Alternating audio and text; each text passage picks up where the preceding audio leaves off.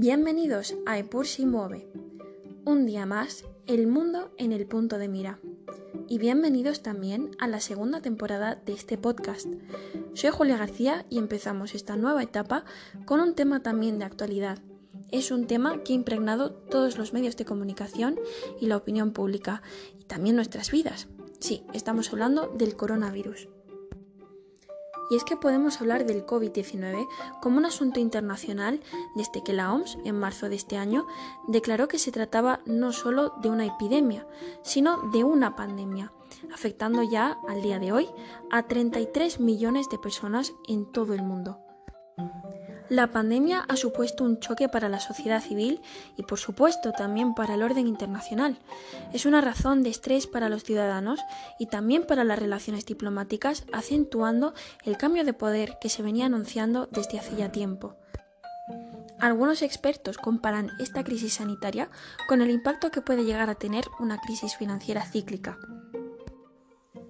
Vemos cómo ha afectado a las relaciones diplomáticas por ejemplo, entre China y la Unión Europea, que tal y como hemos mencionado ya se anunciaba mucho antes.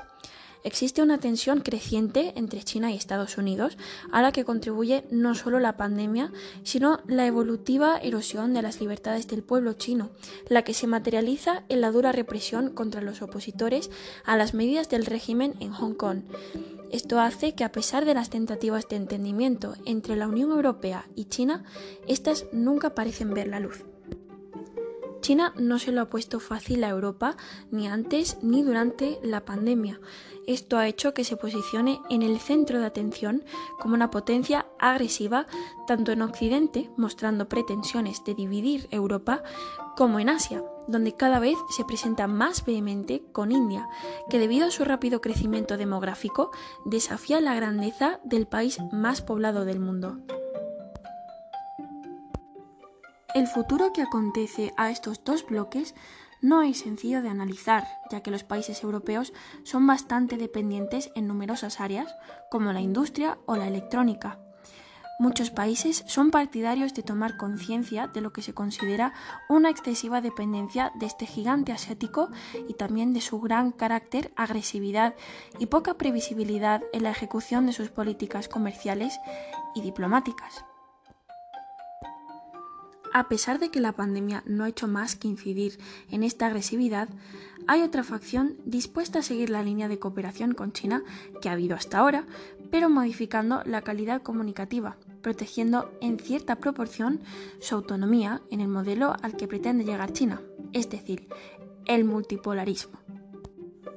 En efecto, China busca un orden mundial multipolar, donde ejerce el poder que corresponde a su incalculable crecimiento, dejando de lado la supremacía americana que se cree en declive desde que China logró incorporarse a la OMC en el año 2001 podrá llevarse este modelo a cabo, incluso si se trata de aceptar que un país autoritario como es China tome decisiones de gran calado para la sociedad internacional?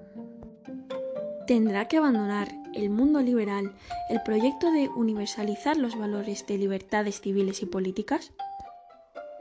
Para finalizar, podemos llegar a la conclusión de que el COVID-19 ha alentado a la sociedad internacional a estar alerta, ya que nuestro mundo es muy frágil y sus fracturas pueden verse acentuadas con este tipo de crisis sin precedente alguno. Cuéntanos lo que piensas en nuestras redes sociales. Por ahora nos despedimos esta semana aquí en Epur Mueve. Muchas gracias y hasta la próxima.